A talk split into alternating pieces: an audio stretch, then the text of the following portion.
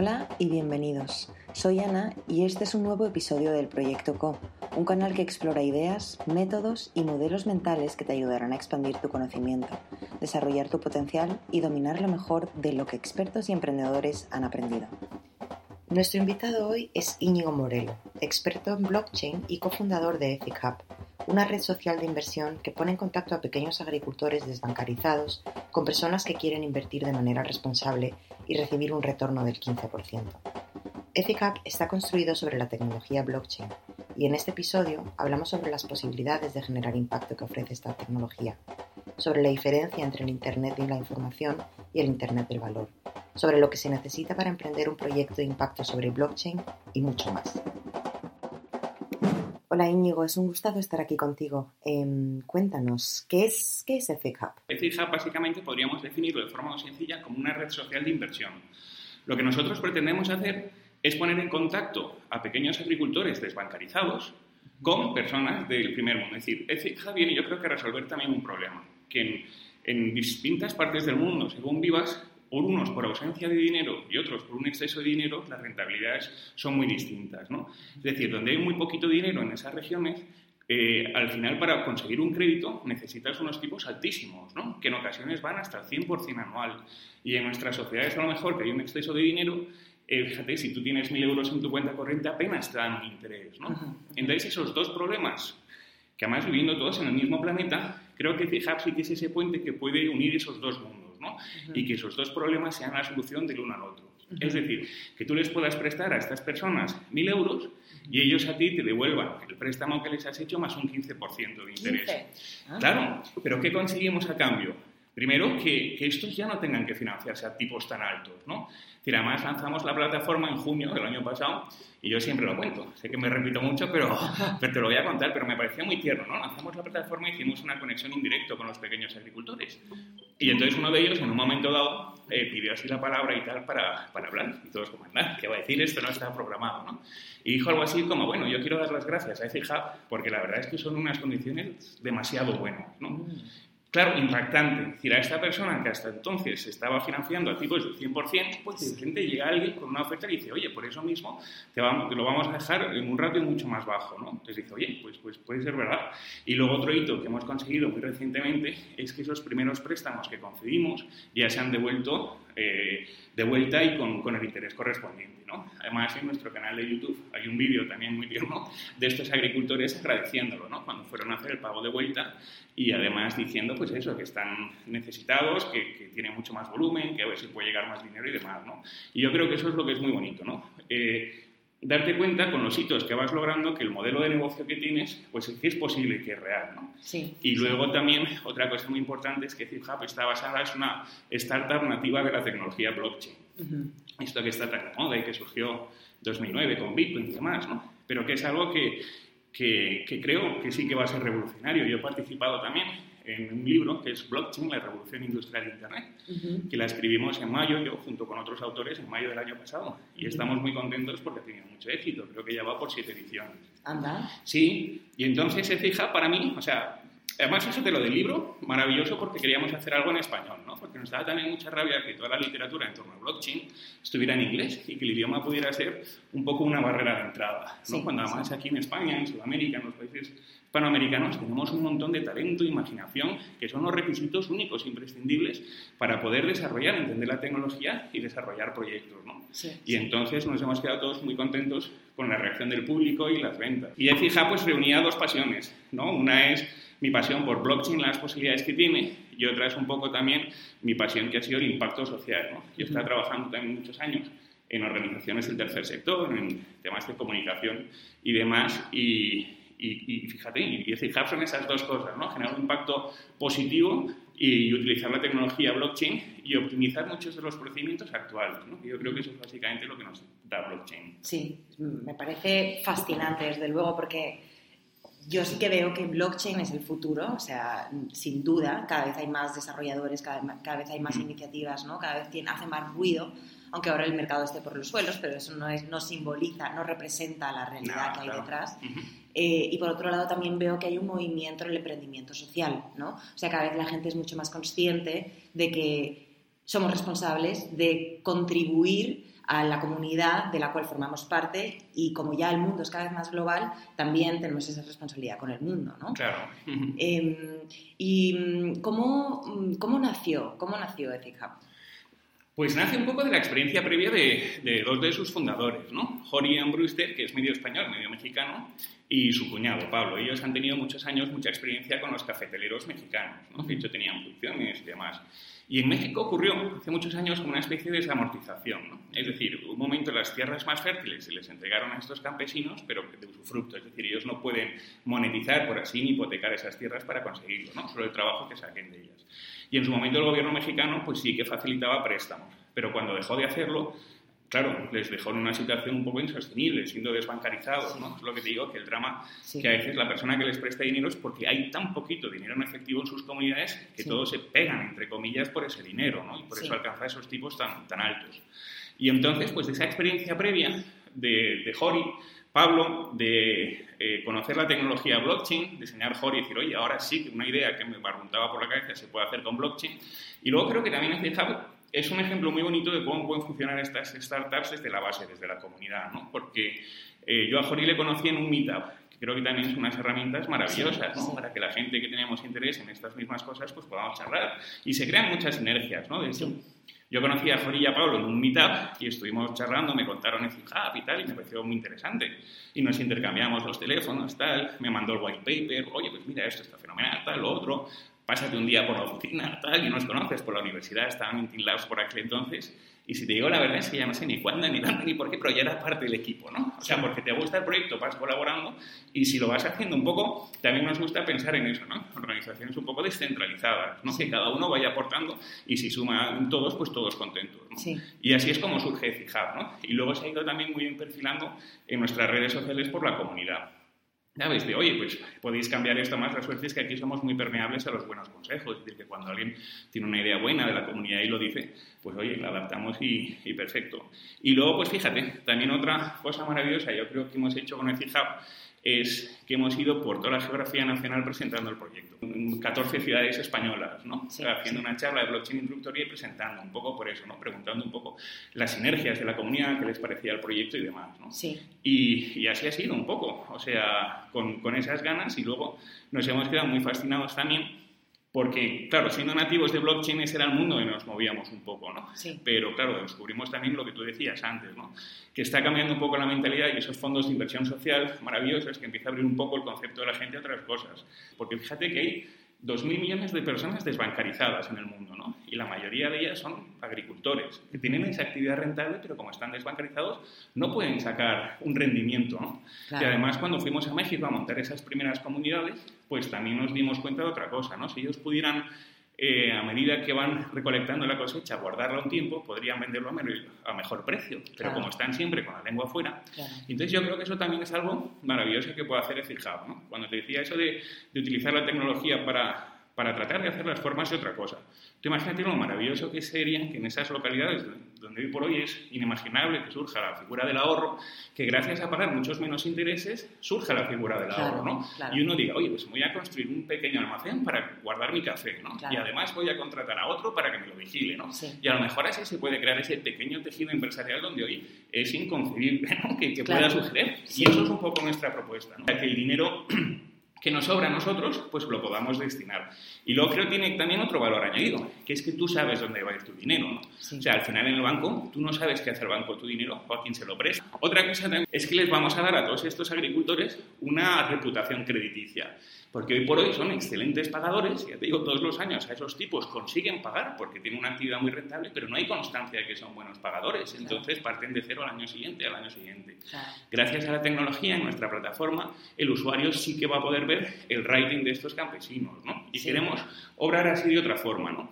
Que si tú, por ejemplo, has dado cuatro proyectos a una comunidad y te ha ido muy bien, y de repente dices, oye, pues yo no quiero que me den un 15, a mí con que me den un 10, pues fantástico, ¿no? Como han pagado bien, pues prefiero un 10 seguro. Así podemos jugar también o tratar de hacer que, que ser responsable, se pagar, hacer compromiso a tus deudas, juega de una forma positiva a ti y que cada vez pues, te puedes ir financiando a tipos más bajos, ¿no? o sea, yo creo que eso es lo maravilloso de blockchain, que nos abre un abanico inmenso de posibilidades, de imaginar a nuevos proyectos y nuevas, y luego, ¿sabes?, ponerse y reunirse de un equipo y ponerse a trastear y tratar de hacerlo, ¿no? Sí, sí, sí.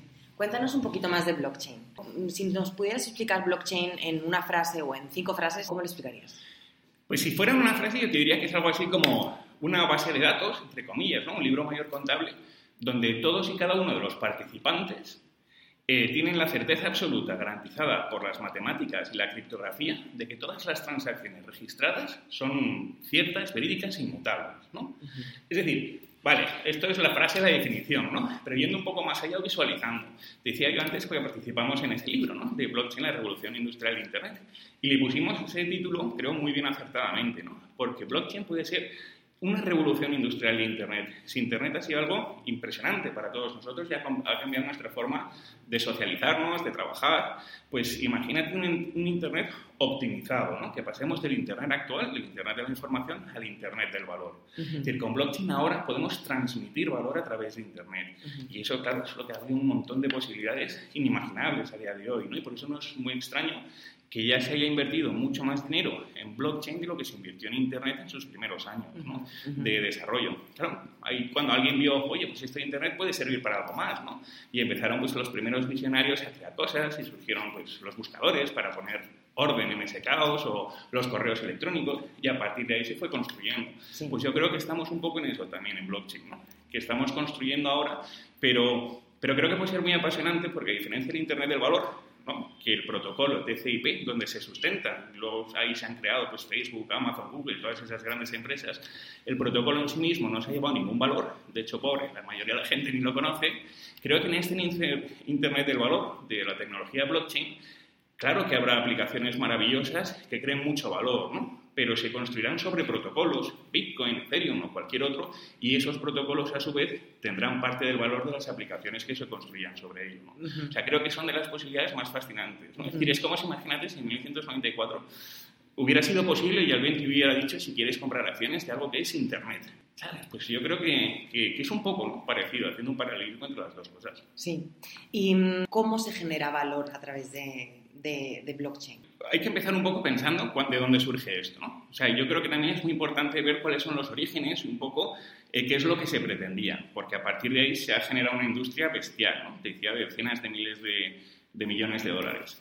Eh, Bitcoin, bueno, blockchain surge, es indisoluble, ¿no? Si lo tenemos que hablar, tienes que hablar de Bitcoin, que surge en, en 2000, bueno, 2008, pero vamos, hay que dar una fecha, es el 3 de enero del 2009, ¿no? Que es cuando surge el, el bloque Genesis. O sea, fíjate que no hemos cumplido ni 10 años aún desde entonces, ¿no? Y yo creo que ahí es cuando nos empezamos a dar cuenta, todos, de que hay algo nuevo y completamente disruptivo. Surge como un modelo de, de pago entre pares, eh, como una moneda en un foro muy marginal, empieza a hacerse conocido, empieza a agrandarse y tal. Y fíjate, yo creo que una cosa muy importante es que te viene también del mundo del software libre y el código abierto, ¿no? Es decir, que cualquier persona, ya sea sucedido, podría coger el código de Bitcoin y cambiar dos cosas, en vez de 21 poner 18, tal, no sé qué, o el bloque de un tamaño del otro, y poder comercializarlo, ¿no? Eso yo creo que es un regalazo que nos ha hecho Satoshi Nakamoto. Podría haber cogido este eh, invento suyo, vamos, está... No es un invento realmente, o sea, yo creo que el mérito de Satoshi es que él recoge inventos de gente muy brillante los últimos 40 años, ¿no? La criptografía clave pública, los árboles de Merkel, eh, algoritmos sofisticados de factorización de números primos, y entonces lo que hace es todas esas cosas que inventaron gente muy brillante y las condensa de forma mágica y elegante en lo que hoy conocemos como cadena de bloques, y da resultado algo nuevo. De hecho, yo creo que cuando se empezó a estudiar en serio un poco Bitcoin, como es código libre, el comentario más abierto era, oye, ¿y esto por qué no se le ha ocurrido a nadie antes? Porque todos los elementos estaban ahí, ¿no? Pues es cuando decimos, oye, ¿y esto además de utilizar para transmitir dinero se puede utilizar para esto otro, o el anonimato, tal, no sé qué, y es cuando se ha disparado una industria ¿no? de las posibilidades que tiene. Entonces yo siempre creo que es muy importante conocer de dónde viene esta tecnología, que es de Bitcoin, los orígenes, eh, de dónde surge ese foro marginal de Cyberpunk, cuál era su filosofía, de, porque se ha desarrollado una industria y ahora tenemos eh, blockchains públicas como es Bitcoin o Ethereum, que cualquiera puede participar, hasta te vas al otro extremo de blockchains privadas y tienes tecnologías DLTs o cualquier cosa, o permisionadas, que no todo el mundo puede participar, ¿no? Pero que veas un poco el abanico tan amplio que tiene esta tecnología de posibilidades. Sí. Y cuando tú hablas de mm, protocolos, protocolo Ethereum o protocolo Bitcoin, ¿cuál es, ¿cuál es la diferencia? ¿Qué significa? ¿Qué significa un protocolo? Bueno, el que se ejecuta básicamente para dar la blockchain, ¿no? O sea, una blockchain se ejecuta en función de unas normas que todos los usuarios, como están conectados a una cadena peer-to-peer, pues las desarrollan y las ejecutan en el mismo ordenador. Ahora, ese protocolo puede ser distinto. Por ejemplo, en Bitcoin se ha establecido que los Bitcoin no sean nunca más de 21 millones de Bitcoin, ¿no? La emisión de la moneda está muy bien definida, a diferencia de lo que, joder, puedes hacer hoy con los dólares o los euros, ¿no? No sabes a saber cuál es la cantidad emitida. En Bitcoin, por ejemplo, se estableció que el tamaño de bloque fuera de un mega y que los bloques se generaran cada 10 minutos. Y luego tienen las características propias de una blockchain, ¿no? que sea peer-to-peer, que tengan ese protocolo, que sea una red descentralizada. y luego eso mismo lo puedes replicar en otras como Ethereum. ¿no? Pues Ethereum, pues los bloques son, se generan cada 15 segundos, la emisión de moneda eh, no está tan limitada como en Bitcoin, ahora tienen los dos un sistema de consenso, que es el Proof of Work, Ethereum quiere cambiarlo a un Proof of Stake, o sea, dentro sí que puedes, por eso, otra cosa que creo que es fascinante es que como todo esto está nuevo, estamos creando el lenguaje. y están surgiendo palabras para definir algo, ¿no? Y a veces tengo discusiones bizantinas cuando en el fondo digo, pues estamos diciendo lo mismo, pero cada uno, utiliza una palabra distinta, ¿no? Entonces habrá que tener un consenso también en utilizar esas palabras, ¿no? Para ponernos de acuerdo. Pero fíjate que eso solo surge cuando es algo muy nuevo, necesitamos nuevas palabras que lo definan, ¿no? Y entonces por eso te digo, yo creo que en el futuro habrá que ver, si hablamos de, de, blockchain, pues a lo mejor solo pueden ser como las originales, como Bitcoin, ¿no? Que es abierta, o sea, que todo el mundo puede ver las transacciones aunque no seas usuario, que quieres participar, y luego a lo mejor otras cosas que tengan esos elementos, pero que que para participar te puedan, te tengan solo que invitar o que tú no puedas acceder a todas esas transacciones sino a las que te dejan. Pues basándose un poco en esos mismos principios, a lo mejor no hay que llamarlo tanto, inventarnos otras palabras para definir esos mismos. ¿no? Si pudiéramos pensar en la diferencia que existe entre el modelo de inversión tradicional versus EthiCap, usando tecnología en la primera centralizada y en EthiCap descentralizada, ¿cuál es la diferencia? Claro, pues fenomenal. Yo te decía antes que FIHAP es nativa de blockchain, o sea, surge exclusivamente en el mundo de blockchain, ¿no?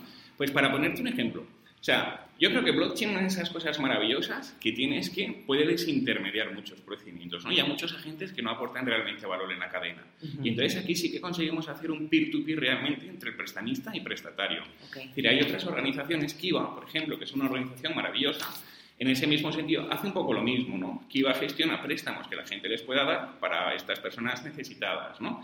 Y les genera, no sé, en torno, pues no sé si es un 35 o un 40% de interés, ¿no? Que es bueno, pero está mucho mejor, claro, que lo que estas personas suelen pagar, ¿no? O sea, que para esas personas es fantástico.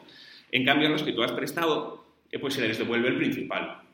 Entonces, nosotros creemos que ese mismo modelo se puede optimizar muchísimo con blockchain porque puedes prescindir de muchos intermediarios en esta, en esta cadena. ¿no? decir, así que nosotros pretendemos dar mejores condiciones a los prestatarios que sean en torno al 30% y no al 100% que están pagando, pero por otro lado, ¿qué conseguimos? Que las personas que están aportando, oye, pues que reciban también una, una rentabilidad. Y además así creemos que vamos a fomentar otra cosa, ¿no? Porque es verdad que hay gente, oye, maravillosa, que todos los años pues, un porcentaje de su presupuesto anual lo da donaciones o a causas benéficas o lo que quiera, pero lo que podemos conseguir también es atraer ese dinero que no necesariamente tenga esa misma sensibilidad, pero por lo menos lo vamos a reconducir a los que son proyectos de economía real. ¿no? En Hub solo vamos a financiar a esos agricultores desbancarizados que tienen una actividad real y productiva, ¿no? que generan valor con sus riquezas. No, no van a ser créditos al, al consumo ni, ni, nada de eso que no sea. ¿no? O sea que creo que también esa es una propuesta muy bonita de fijar de ese dinero ocioso que permanece en otros lados, como que os damos unas mejores condiciones, pues los vamos a dedicar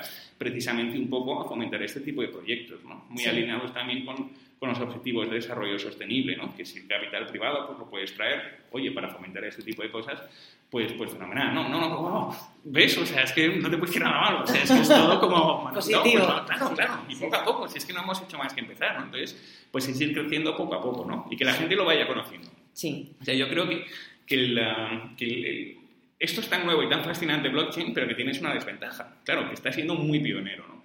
Y, yo creo que una de las barreras son esas. El, el coste tecnológico, ¿no? La barrera tecnológica. Que hay gente que la apasiona de fija, pero no son criptusuarios, no saben o se obcecan y tal y desisten, ¿no? Y entonces, pero bueno, eso será cuestión de tiempo, ¿no? y la experiencia de usuario yo creo que cada vez es mejor. Hace, joder, cinco años era un infierno, ¿sabes? O sea, que ahora es mucho más fácil y, acabará siendo lo más fácil, ¿no? Lo que pasa es que para llegar ahí, pues hay que ir construyendo antes y tal para llegar en ese momento ya con una plataforma desarrollada. Sí, que eso son, eh, pero para eso también están todos los desarrolladores del front, ¿no? Hmm. O sea, que ¿Por qué, es tan, ¿Por qué es tan difícil de usar blockchain o por qué se asocia a que sea difícil de usar? En realidad no es difícil desde mi punto de vista. O sea, esto tener un pelín de interés y curiosidad. Yo, fíjate, cuando lo encontré te decía que había trabajado en, en eh, organizaciones del tercer sector y teníamos a veces un problema que a mí me llevaba de los nervios. ¿No? A veces había, hacíamos campañas de captación de fondos, yo estaba en tareas de comunicación, pues eran un éxito, ¿no? Y llegabas a miles de personas y te decían algo de vuelta maravilloso, se ponían en contacto contigo y decían, oye, os apoyo, domicíliame todos los meses un euro, dar a la cuenta. Y bueno, pues fantástico. Siempre va a ser mejor tener 2.000 personas que te donen un euro a una única persona que te dé 2.000, ¿no? Pues ahí también aplica la centralización y la descentralización. Pero teníamos que renunciar, porque el sistema de entonces lo hacía inviable. Es decir, para esa domiciliación el banco por la gestión se quedaba 80 céntimos del euro. Y del euro. Y a mí, claro, eso me sentaba mal, ¿no? Decir, tú has hecho el trabajo, la gente genera empatía, claro. entonces tú, que eres el intermediario obligado, por así decirlo, no es un 15, un 20 que sería asumible, ¿no? Es mal, o sea... Y entonces renunciábamos. Y así es como un día tuve la inmensa suerte de leer algo así como Bitcoin, un sistema de pago sin intermediarios sin intermediario, ¿esto qué es? Claro, lo pensamos. Y no me lo podía creer. O sea, la promesa que nos hacía Bitcoin es que un tío desde Australia nos podía enviar 20 céntimos y que llegaran íntegros en cuestión de minutos, ¿no? Entonces, claro, para mí esa es la suerte que tuve, que fue un bofetón de realidad, ¿no? Del sistema actual que teníamos, que nos hacía imposible las microdonaciones, a un sistema nuevo, absolutamente disruptivo, que ya no tenía ni idea cómo funcionaba, pero por lo que estaba leyendo parece ser que funcionaba, y que nos abría un paradigma absolutamente nuevo, o sea, de microdonaciones y tal. Y entonces, claro, yo me empecé ya a estudiar, porque antes de presentar una oferta a la Junta, pues tienes que estar muy seguro, ¿no? Y fíjate que al principio eso decía que la experiencia del usuario tampoco. Pues yo recuerdo que al principio compré 20 euros para ver cómo era, ¿no? Digo, mira, si son 20 euros, hija, si, si los pierdo en una tomadora de pelo, pues solo son 20 euros el segundo. No se lo cuento a nadie. Claro, sí, sí, Que, y, oye, ves que funciona, ¿no? Y te los mandas de una wallet a otro, coges el hash, vas viendo y entonces tú mismo quieres aprender más, ¿no? Y yo que soy muy de letras, no tenía apenas conocimientos un poco de, de, informática, pero bueno, hice algún curso, o sea, vas viendo cómo funciona, ¿no? Y ya cuando más lo conoces es cuando ya te quedas muy enganchado a las posibilidades que tiene esto y lo nuevo que es, ¿no? Que yo creo que otra cosa fascinante es que somos contemporáneos a esto. Todos nosotros somos contemporáneos y esto no ha hecho más que empezar, ¿no? o sea, que no hemos alcanzado desde mi punto de vista esa masa crítica. Cuando se alcance el crecimiento será exponencial, pero ahora tienes el mérito de poder estar aquí y ver las cosas que se, que se están haciendo y, ¿por qué no, no? Aportarte una idea que se pueda hacer, ¿no? En función de tu experiencia profesional, tus conocimientos de blockchain y digas, oye, pues aquí podemos descentralizar esto, ¿no? A lo mejor tiene mucho sentido.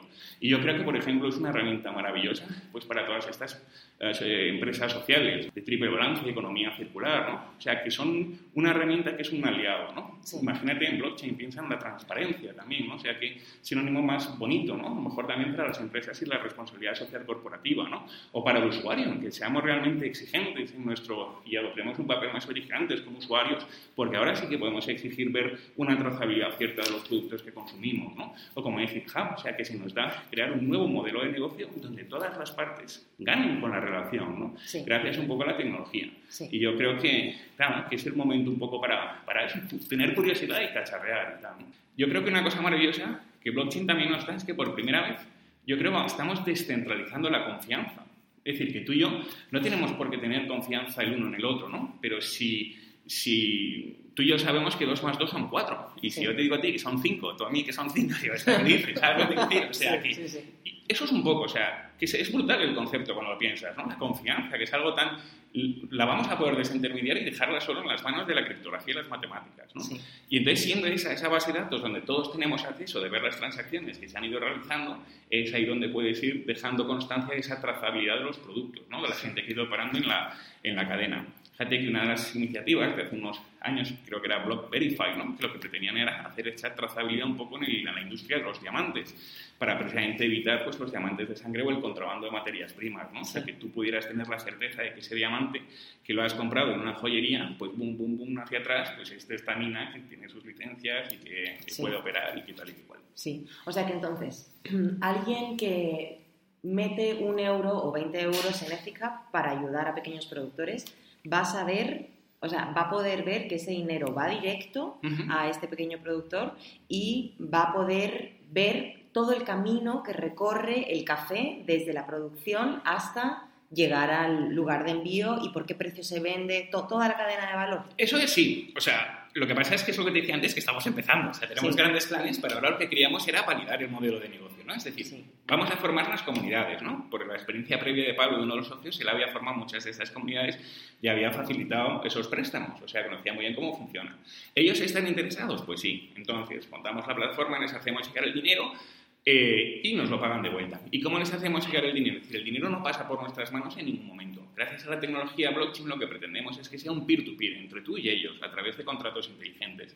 Entonces tú sí que puedes acceder a la plataforma de Fijab, ver los distintos proyectos que hay subidos para que quieren las necesidades y ver un poco también la puntuación del nodo, el nodo coordinador, ¿no? el nodo que tenemos ahí, que es una figura clave ¿no? entre un poco un puente entre la tecnología y estos desbancarizados. Y entonces él es el que va formando y le conviene mucho también que funcionen los proyectos, ¿no? Dentro de este ecosistema donde todos ganamos. Entonces vas viendo su reputación. Oye, pues mira, este ha presentado la reputación de las localidades que han ido presentando. Y entonces tú ahí, ellos tienen una dirección y a través de un smart contract, desde tu wallet, tú les envías la cantidad que les quieres prestar eh, cuando se rellene toda la cantidad que ellos han solicitado, pues desde esa dirección automáticamente se envía su dinero. ¿no? Es un smart contract que se autoejecuta. Si han pedido, imagínate, pues 10.000 euros y solo se han recaudado 8.000, en el tiempo que hemos señalado, pues se ejecuta el smart contract y a todos vosotros se os devuelve inmediatamente sin que tengáis que solicitaros la cantidad que habéis puesto. Y luego es a la inversa. Es decir, por eso te digo que, que que es posible desintermediar a muchos agentes en toda esta cadena y optimizar muchísimo los procedimientos. ¿no? Y yo creo que ese es el éxito de blockchain, crear ecosistemas donde todos ganen, ¿no? donde colaboren y ganen con esa relación. ¿no? claro, es que es tan fascinante que... es fascinante, sí, sí, Es fascinante. ¿Y mm, ¿qué, ¿qué, tiene que hacer uno para poder invertir a través de EthicHub? Pues ahora, nada, puedes ir a nuestra página web, que es ethichub.com, eh, y ahí tienes una pestañita que es la plataforma, ¿no? Start Lending, empieza a prestar. Y entonces puedes, nada, te metes en la plataforma y vas viendo los eh, proyectos que hemos subido. A día de hoy sí que es verdad que estos primeros préstamos, como estamos modelizando eh, un poco la idea que tenemos y validando pues un poco las hipótesis, es a través de Ethereum. Entonces tienes que tener criptomonedas, que es lo que te decía yo antes, que era un poco la barrera tecnológica que nos hemos encontrado, pero bueno, que está bien, o sea, te decir, si es que tienes que ir paso a paso para validar el, modelo, ¿no? El que funciona, porque si por H o por B no funciona, pues mira, hasta aquí, ¿sabes? Ni perdemos más el tiempo ni hacemos perder la ilusión o el dinero de la gente que, que apoya, ¿no? Pero, como te digo, como vas cumpliendo esos hitos, pues ya al siguiente pues será ir escalando y tal. Y entonces eso es un poco eh, nada, desde la página web, si eres usuario te va a ser muy sencillo, porque en el momento en que te abres una cuenta ya se te asigna un monedero donde tú tienes tus claves privadas y desde ese monedero tú puedes ir financiando los distintos proyectos que hay. Y a ese mismo monedero cuando automáticamente, cuando paguen de vuelta, reclamarás el pago de vuelta y se te ingresará pues, lo que has prestado con el porcentaje, con el 15% de lo que hayas querido tú eh, solicitar por el préstamo. Pues ya se nos ha puesto en contacto mucha gente de Colombia o de República Dominicana, como, oye, tenéis que venir aquí porque en la caña de azúcar nos pasa lo mismo, yo puedo ser el nodo. Entonces, fíjate, qué, maravilloso, ¿no? Que para escalar el modelo a lo mejor no vas a ser tú que tengas que ir de nuevo a un país y ver las necesidades, sino que los propios del país que vean las ventajas de fijar vengan a ti y se ofrezcan un poco a participar. Eso, es eso, eso, ya habla, es, que solo habla a vuestro favor, eso es una maravilla. Eso es una maravilla. Y el tema legal, o sea, cuando yo meto dinero a través, porque ahora se está empezando a regular todo el ecosistema del blockchain, ¿no? Entonces, eh, y sobre todo de las inversiones a través de blockchain, de criptomonedas. ¿Cómo, cómo, cómo visualizas eso dentro de un par de años? O sea, ¿va a, ser qué impuestos va a haber que pagar? Eh, ¿Va a ser diferente en diferentes países? O sea, ¿cómo estáis gestionando el tema legal? Pues fíjate, yo creo que el tema legal es una de las cosas más, más interesantes de lo que está sucediendo en el ecosistema a nivel global. ¿no? También un poco, o sea, la difusión o lo que nos gusta hacer comunidad en España. También colaboro mucho con Blockchain España, que surgió un poco eso, ¿no? Pues para hacer meetups, dar formación, cursos y tal. Y un poco lo que, lo que tenemos nosotros en mente es que no podemos perder esta oportunidad. Es decir, pero como España, como país, incluso también con, con Iberoamérica, LATAM, con las que tenemos muchas relaciones y demás. Es un software, o sea, es una tecnología que te viene un software libre, se pueden hacer muchas grandes cosas y lo que me da un poco de rabia es en ese sentido que los países más listos son los que ya se están posicionando, ¿no? que están creando en sus propios eh, territorios nacionales sandbox ¿no? para que atraer el talento y las inversiones. ¿no? Claro, porque yo creo que a estas alturas todo el mundo sabe que las grandes industrias del futuro van a estar sustentadas sobre blockchain.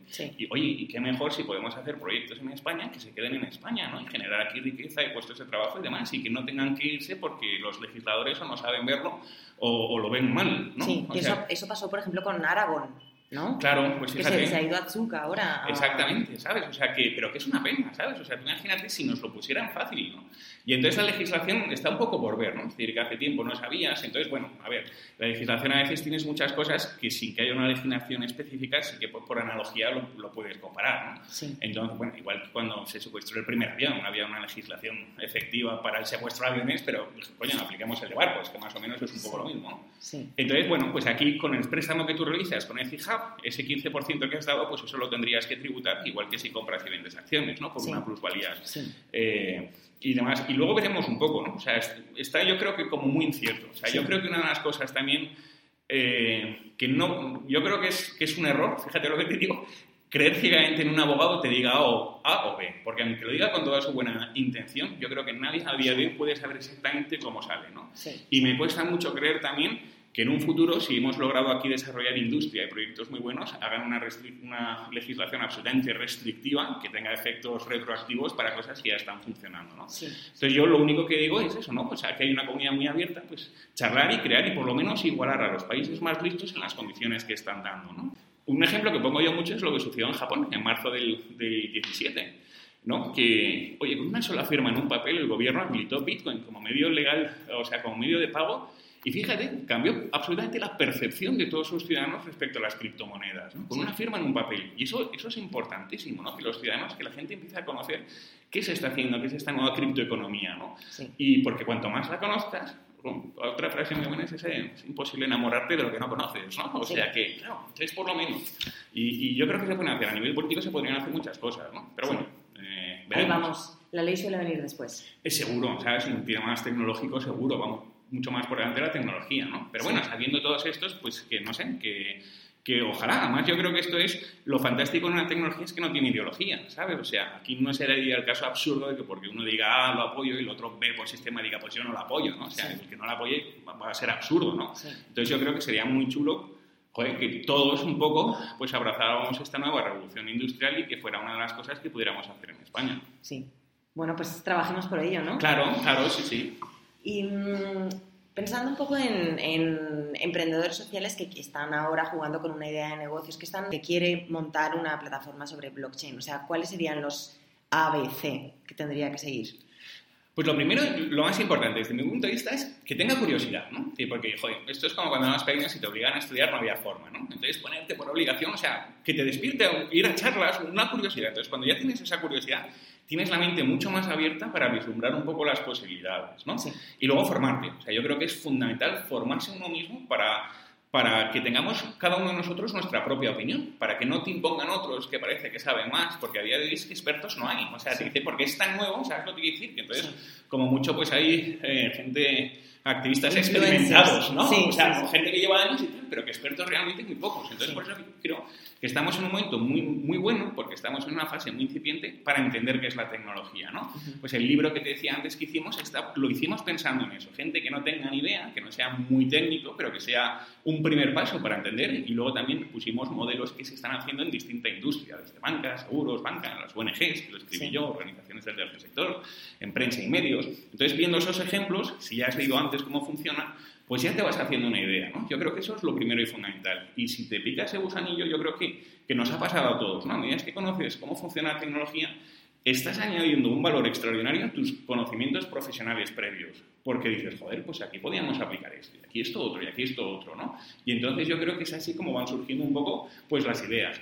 Y luego otra cosa muy chula también son los meetups, ¿no? Los encuentros que hacemos a veces la comunidad, ah, que damos charlas y luego nos tomamos una cerveza porque van generando muchas sinergias, ¿no? Hay congregas a gente que tiene eh, unos mismos gustos, charlar por la tecnología y sus posibilidades, y mira, pues mi ejemplo es muy bueno, ¿no? Es uno de esos como conocí a Jori, a Sí. Hub, es, uh, apasionados, yo los dos de blockchain, el DC Hub, y al final el DC Hub, el de blockchain, tal, no sé qué, y nos quedamos, pues eso, quedamos en contacto y nos fuimos viendo los siguientes días y, y ya era uno más, ¿no? O sea, que, Sí. que yo creo que eso es lo que favorece mucho estas organizaciones descentralizadas, ¿no? Por lo menos la idea. Sí. Y mm, pensando un poco en el talento de desarrolladores, eh, ¿hay talento en España?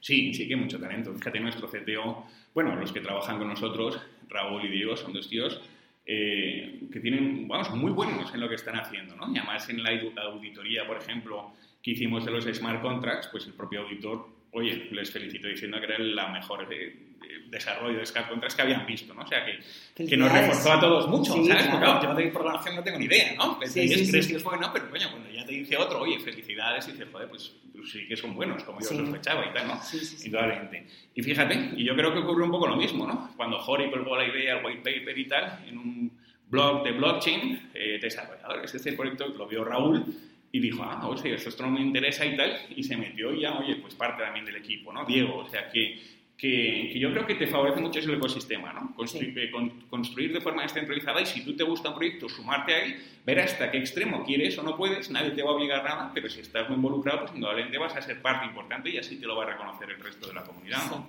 Sí, sí, sí. O sea, es formarte eh, tu propia opinión, conociendo muy bien los principios, que son relativamente sencillos, y en función de ello, pues también, yo creo más que esto es súper transversal. O sea, yo creo que para entender Bitcoin no tienes que ser experto en nada, pero conocer un poquito de todo, ¿no? O sea, un poco de economía. O sea, fíjate, yo cuando les hablaba de esto a mis amigos hace muchos años, de Bitcoin, a mis amigos economistas, pues siempre tenían un mismo patrón, ¿no? Yo les explicaba tal, cómo funciona una nueva moneda, esto es increíble y tal, ¿no? Con entusiasmo. absoluto, ¿no? yo siempre, cuando creo en algo, con entusiasmo, ¿no?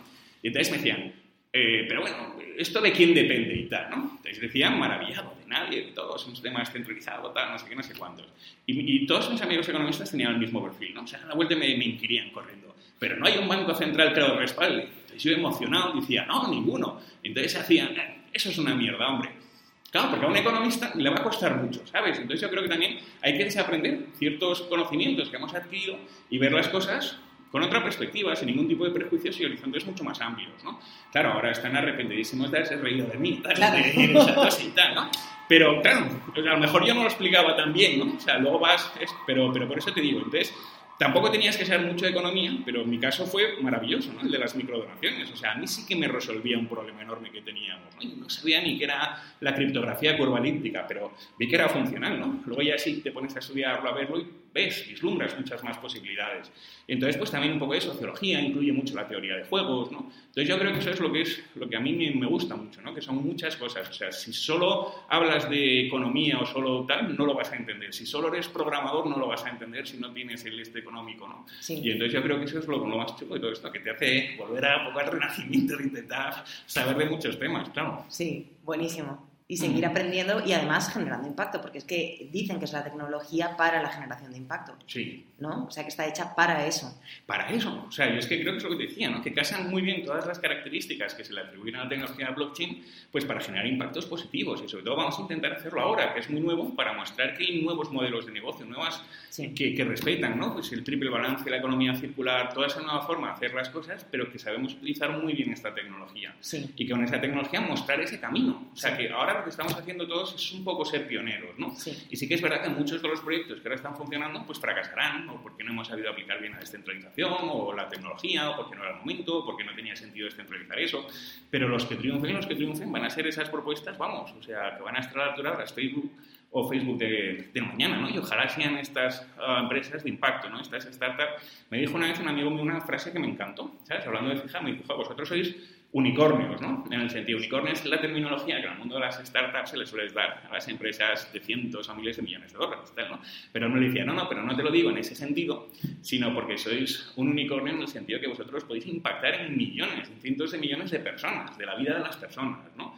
Y me gustó bonito, mucho claro, sí, sí, sí, se lo dije, oye, es precioso, lo voy a decir, ¿sabes? O sea, estudia la propiedad y tal, pero vamos, me, me pareció con mucho sentido, ¿no? Y entonces yo creo que esa es que por lo menos intentarlo, ¿sabes? Tenemos una tecnología, tenemos el entusiasmo a hacerlo, está funcionando, pues será cuestión de tiempo, ¿no? Pero sobre todo vamos a hacerlo y vamos a hacerlo también desde España, ¿sabes? O sea, que a ver si, si creamos ese caldo de cultivo y generamos, conseguimos hacer una comunidad sólida.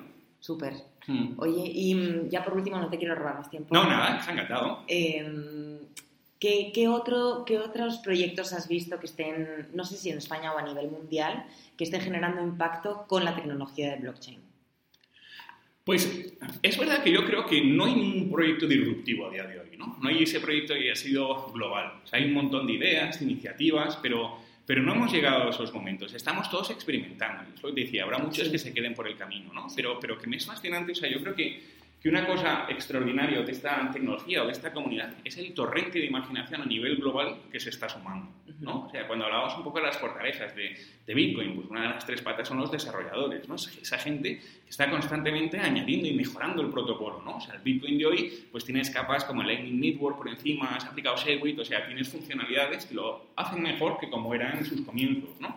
Pues ese mismo talento es muy global. Y como es muy transversal esto, fíjate, en lo que se haga una industria, sea una optimización bárbara, nos va a servir también al resto, ¿no? Al resto de, industrias que cogeremos esa cosa, ¿no?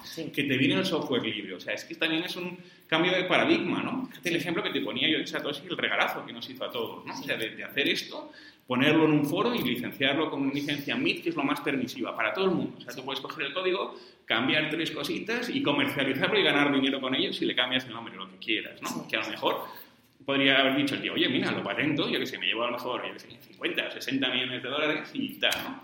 Pero qué kármico es todo esto, ¿no? Porque a Satoshi se le atribuyen casi un millón de bitcoins, ¿no?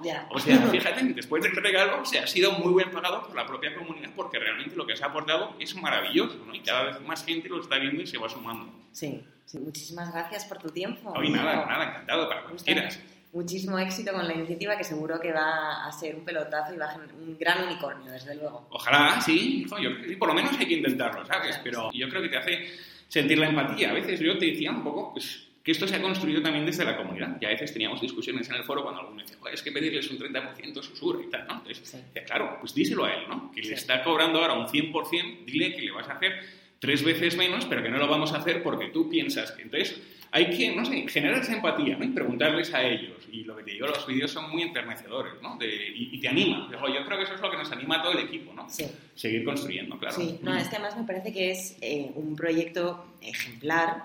Eh, primero porque tiene la parte de la inclusión económica de los pequeños productores que has dicho que... ¿Cuántos millones serán a nivel pues desbancarizados hay 2.000 millones de personas desbancarizados, ¿no? Pero que agricultores con actividad productiva, que, que además eh, pues hay muchísimos, ¿no? Y, esos pobres están desbancarizados, pero que tienen medios también. Además, sí. fíjate incorporarlos a la economía global, ¿no? De otra forma, o sea, que les dignificas también muchísimo. Eso, me parece, eso me parece impresionante. Luego también la parte de que el inversor sepa dónde está poniendo su dinero y que lo haga de acuerdo con sus valores. Claro, ¿no? Eh, y luego toda la parte de la, del movimiento disruptivo en el que os habéis montado, porque realmente ¿no? no solo estáis generando impacto, sino que lo estáis haciendo a través de una tecnología que ya trae de por sí estos valores que son, para mí, los nuevos valores de esta, de esta era. Completamente de acuerdo, sí. Sí, sí, sí, sí, coincidimos. Así que felicidades, muchas gracias. Nada, muchísimas gracias por la entrevista, un placer, de verdad, y cuando quieras. Esto es el proyecto CO de Efecto Colibrí.